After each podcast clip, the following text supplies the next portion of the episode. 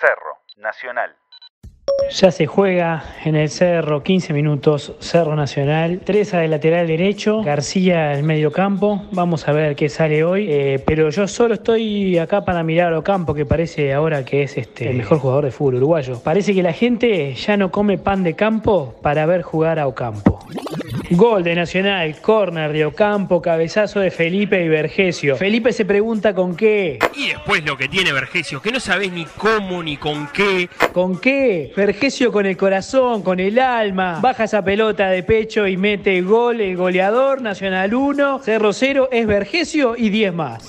Bueno, parece joda, pero un segundo tiempo de Ocampo impresionante. Tuvo una jugada que se la tapa el arquero por un pelo, una pelota en el palo y ahora te relato al momento el segundo tiro libre de Ocampo, que va, lo tira.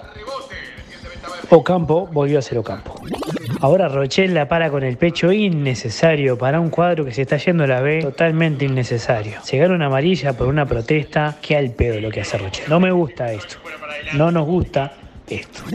Nacional 1, Cerro 0. San Rochet en el arco, Vergesio en el área contraria. Seguimos ganando, seguimos sumando. Lo que importa es el bicampeonato. Jugaremos lindo en el próximo. Vamos Nacional. Defensor Sporting, Danubio. Buenas tardes. Tarde especial, más que especial. Se enfrentan Danubio Defensor, Defensor Danubio. Dos instituciones que han sabido mezclarse entre los grandes del país y han salido con varios campeonatos para cada uno. Eh, un día muy, muy, muy especial para Danubio. Ya arrancamos yendo a la sede alentarlos y, bueno, ahora pegados a la tele esperando que, que empiece esta hazaña de los últimos partidos de este campeonato. Vamos arriba. Qué pelota, digamos, qué pelota. Increíble, increíble lo de Salvador, agarrando el rebote. La verdad que la suerte está de nuestro lado por ahora. ¡Gol! ¡Gol! ¡El Danubio nomás! ¡Bien a Santiago! ¡Bien Danubio! ¡Bien Danubio! ¡Así te quiero! ¡No nos den por muerto! Bueno, con uno menos defensor, tuvo toda la noche, la tarde y noche, dando patada al Renzo. Fénix, Boston River. Muy buenas tardes compañeros, audiencia de PA. Aquí estamos despertando toda la siesta para un nuevo partido entre Fénix y Boston River. Con una de las novedades principales que eh, cambio de arquero suplente. Aaron Soria viene de las juveniles en vez de Jeremías Ayun. La novedad que vuelve el capitán eh, Ignacio Payas. Y bueno, promesa de buen partido. Ganando hoy se liquida el fantasma del descenso y bueno, este veremos qué sucede. Bueno, empezó el partido, hoy tocó verlo desde casa nomás por la pantalla de BTV. Y bueno, vamos a ver qué pasa con el Boston hoy. Esperemos sea una buena tarde. Oh, novio. Arrancó el Agustín, ¿eh? Tempranito. 1 a 0. Gol, Agustino más. Está despierto hoy. Bien, bien. 2 a 0. Bueno, terminó el primer tiempo, 2 a 0, perdemos, o sea que estamos a un golcito de los tres que nos venimos comiendo todos los partidos y la verdad que somos un asco, loco, no metemos, no ponemos, no nada, no jugamos, no hacemos nada bien y todavía agarramos a Canovio que no sé, se disfrazó de chino recoba, metió dos zurdazos y dos golazos. Vamos a ver qué pasa en el segundo, espero que por lo menos metan un poquito estos jugadores porque ya es desesperante ver esto. Final de los primeros 45 minutos, vamos ganando 2 a 0. La verdad que se me pasó rápido el primer tiempo, la verdad. Y no fue que me dormí y me aguanté en el molde, pero se pasó rápido y, me pareció muy, muy, muy bien Feni, la verdad. Me gustó, me gustó bien, el, bien todo el primer tiempo. Bueno, gol, gol, gol, golazo de Alberti, de Alberti, bien Alberti. Gol, alguien que por lo menos mete algo parecido a un partido de fútbol, golazo de Alberti. 11 minutos nos ponemos 2 a 1, vamos a ver, vamos a ver qué pasa, vamos arriba el Boston. Bueno, aprovechando el cambio, los cambios en 71 de partido, eh, les deseo mucha suerte. Barra querida, mañana empieza la séptima temporada de Por Decir Algo. Y bueno, este, espero que no nos echen, che, no hagan recortes. Eh, está bueno esto, que hagan participar a, la, a los hinchas, digamos, que antes de la pandemia íbamos a todos lados, después de la pandemia lo seguimos acompañando a nuestros equipos y bueno, este, lo mejor, che, vamos arriba. Terminó el partido en el Capurro, volvimos a perder, volvimos a no jugar a nada, volvimos a no correr, volvimos a recibir goles y la verdad que esto es un asco. Un gol ahí de Alberti que nos puso en partido, pero nos duró cinco minutos la ilusión porque después lo mismo de siempre. No sé qué pasa con este equipo, o sea, no puede cambiar tanto de las primeras tres fechas hasta ahora. Hace seis, siete partidos que venimos perdiendo y así es muy difícil salvarse del descenso. Ningún cuadro se podría salvar de descenso perdiendo tantos partidos seguidos. Así que bueno, está muy fea. Vamos a ver qué pasa y esperemos que, bueno, por lo menos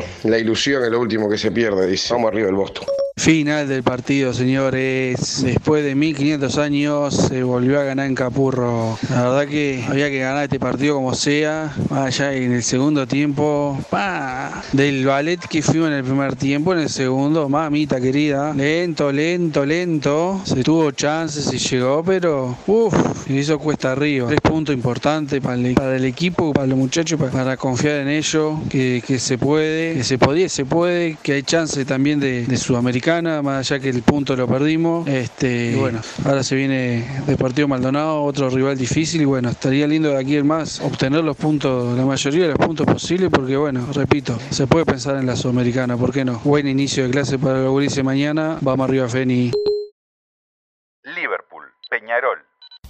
Muy buenas tardes amigos de Por Decir Fútbol, terrible solcito para jugar al fútbol, así que estamos acá en la cuchilla en Belvedere, estadio del Liverpool Fútbol Club, para ver un partido que, en el que Peñarol se juega la vida, en el clausura y en el objetivo del año. Así que bueno, afortunadamente hubo permiso laboral y estamos acá del lado visitante para vivir estos 90 minutos.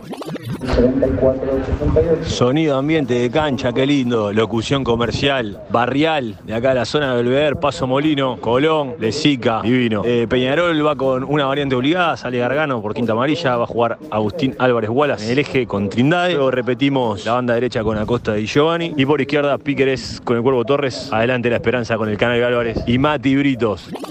Final de los primeros 45 acá en Belvedere. Peñarol gana 1 a 0 con gol del Cuervo. Facu Torres entró por el segundo palo. Una pelota peinada por Mati Britos. Importante. Fue superior en el trámite. Generó varias chances, sobre todo por el costado derecho, con llegadas de Giovanni González al fondo. Estamos bien y esperemos que, que podamos seguir así. Liverpool mantiene el invicto y la punta del campeonato después de un primer tiempo en el que la pasamos más o menos mal. En el segundo sacamos a relucir gran parte del repertorio futbolístico que tiene el equipo de Marcelo Méndez. Lo empatamos con total justicia y pudimos haberlo ganado. Un tiro en el palo de Federico Pereira. Una mancha que le cobran al Colorado Ramírez por los 10 minutos seguidos que lloró Peñarol por un faucito, por un penalcito de los que hay 35 por partido. Si cobra ese, tienen que cobrar 50 penales más. Bueno, no cobraba eso y después le cobraron mancha en la última jugada al Colo Ramírez, que era el 2-1.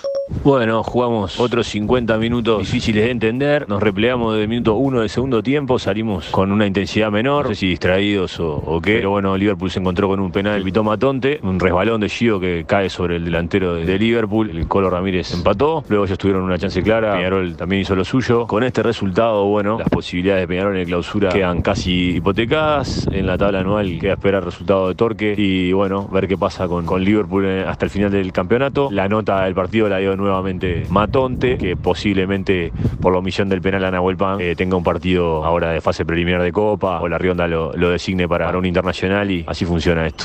Bueno, mantenemos la punta, seguramente se nos acerque Nacional y Torque, pero eh, vamos a empezar la fecha 11 como punteros y, y el martes tenemos Libertadores, el domingo Danubio. Eh, está soñado el, lo que va del 2021 para el equipo. Progreso, Deportivo Maldonado. Malabares estoy haciendo para intentar ver un martes a las 5 de la tarde el partido de Progreso Deportivo Maldonado. Este campeonato entre semana me está asesinando. Pero bueno, como nos lo mostró Lugo Adusto, en palabras de Bianchi, el presidente de Rampla, eh, el fútbol se ha convertido en el opio de los pueblos y ya nada volverá a ser como antes. ¿Qué quiso decir con esa frase? Si algún día me lo pueden explicar, se los voy a agradecer.